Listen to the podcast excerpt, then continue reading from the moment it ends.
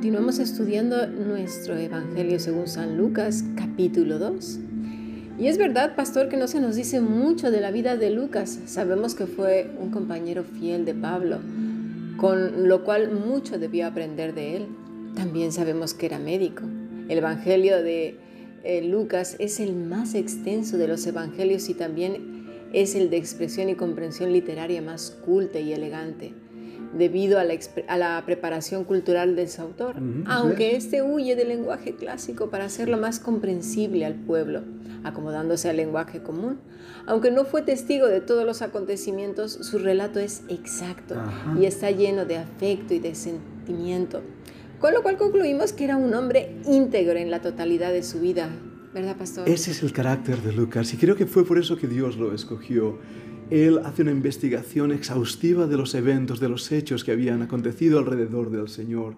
A veces queremos que se digan cosas buenas de nosotros, hmm. sin hacer cambios, sin ejercitar la vida de Cristo. Y eso puede ser por varias razones. Tal vez por desconocimiento de la Escritura, por falta de comunión, por pereza, por la indiferencia. ¿Sabes cuál es el resultado de todo esto? Todos estos son los ingredientes perfectos para fabricarse una religión con el título de cristianismo, porque llevamos como letrero el nombre de Cristo. Pero eso hacen hasta los santeros, las falsas religiones. Definitivamente, y a veces, ¿sabe que he visto, pastor, también? Que eh, muchas personas, incluso aún con estos podcasts, no van a la escritura. Nosotros simplemente somos mensajeros, tratamos de ser fieles a la escritura Hemos sido enseñados y preparados para ello, pero es responsabilidad de cada quien ir a la escritura y leer y contrastar. Eso es vital. Los mismos hermanos de Berea miraban si lo que Pablo decía era conforme a las escrituras y esto forma parte de la integridad de cada creyente. Y Lucas lo estaba haciendo. Totalmente. Él escribió fielmente lo que vio y oyó y lo que los apóstoles vieron, oyeron y palparon con sus propias manos, ¿no? Con lo cual la integridad es una virtud, como dice segunda de Pedro 1:15, ¿verdad? Que dice, "Vosotros también poniendo toda diligencia, por esto mismo añadida vuestra fe virtud, a la virtud conocimiento, ¿verdad, pastor? Ese versículo es tremendo porque la palabra virtud nos vuelve a introducir a ese concepto, a ese carácter de integridad.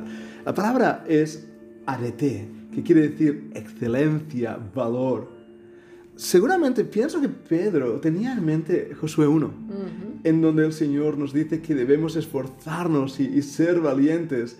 Y seguramente que así, yo creo que así fue, porque, porque termina y a la virtud conocimiento. conocimiento. Y mira ahora Josué, ¿quieres por favor leerlo tú? Sí, sí, claro que sí. Josué 1, versículo 7 en adelante dice, solamente esfuérzate y sé valiente para cuidar de hacer conforme a toda la ley que mi siervo Moisés te mandó. No te apartes de ella, ni a diestra ni a siniestra, para que seas prosperado en todas las cosas que emprendas. Nunca se apartará de tu boca este libro de la ley, sino que de día y de noche meditarás en él para que guardes y hagas conforme a todo lo que en él está escrito, porque entonces harás prosperar tu camino y todo te saldrá bien. Mira que te mando que te esfuerces y seas valiente. No temas ni desmayes, porque Jehová tu Dios estará contigo en donde quiera que vayas. ¿Te das cuenta? Pedro nos está enseñando exactamente lo mm, mismo que el Antiguo Testamento, lo que ya Dios había dicho. Verdades espirituales aplicadas a todos los tiempos, a todas las edades. Definitivamente, pastor. Lucas nos está enseñando desde el principio mucho de su personalidad, es decir, desde Lucas capítulo 1, ¿verdad? Sí, correcto. Y lo que además él ya era como persona desde el principio y lo que una vez regenerado en Cristo, ¿verdad? Una persona que ya era íntegra se vuelve excelente. Eso es. ¿Verdad? En todo lo que hizo, escribió, pensó y dijo. Es decir, un excelente imitador de Cristo. Eso es la clave. Y una vez más volvemos a Juan cuando él dijo es necesario que Él crezca, hablando de Cristo y nosotros menguemos. Cuando el carácter de Cristo es formado en nosotros, una de las características es que seremos hombres, mujeres íntegros. Nos debería preocupar más lo que se dice de nosotros en los cielos que aquí en la tierra. Pero muchas veces enfatizamos tanto la fama, la popularidad, sin darnos cuenta que lo que realmente importa no es lo que hacemos, sino lo que somos delante de Dios. Porque de qué sirve que aquí en la tierra nos aplaudan por bella verborrea si en los cielos ya hemos sido desechados. Sin duda, pastor, pero ¿sabe cuál es el problema? Que la gente se centra mucho en, la tierra, en si somos aceptados, queridos, y de hecho buscar a los aceptados y queridos, no solamente yo como persona ser aceptada y querida, sino seguir al aceptado y querido, porque si no quedo fuera del grupo.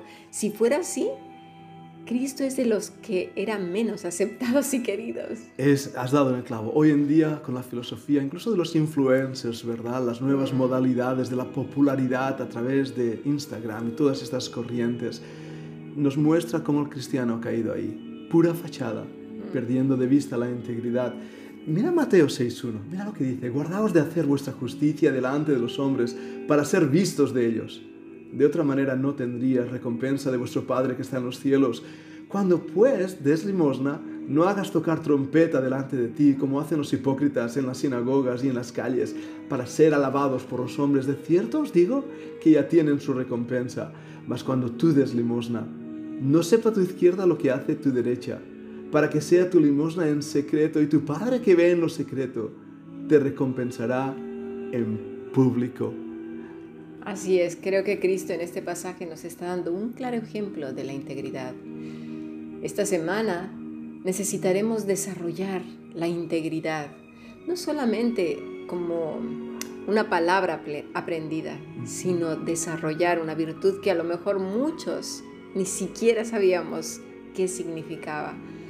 Creo que lo tenemos que pensar demasiado y practicar antes de abrir la boca, ¿sí? antes de hacer cosas.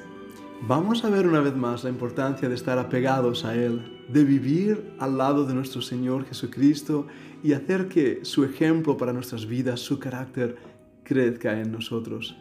Así nos daremos cuenta que nuestra vida debe ser para la gloria de Dios, siendo íntegros. Así es, pues desarrollemos la integridad entonces. Muy bien, así lo haremos. Sigamos aprendiendo, bendiciones. Gracias, pastor. Un placer estar aquí.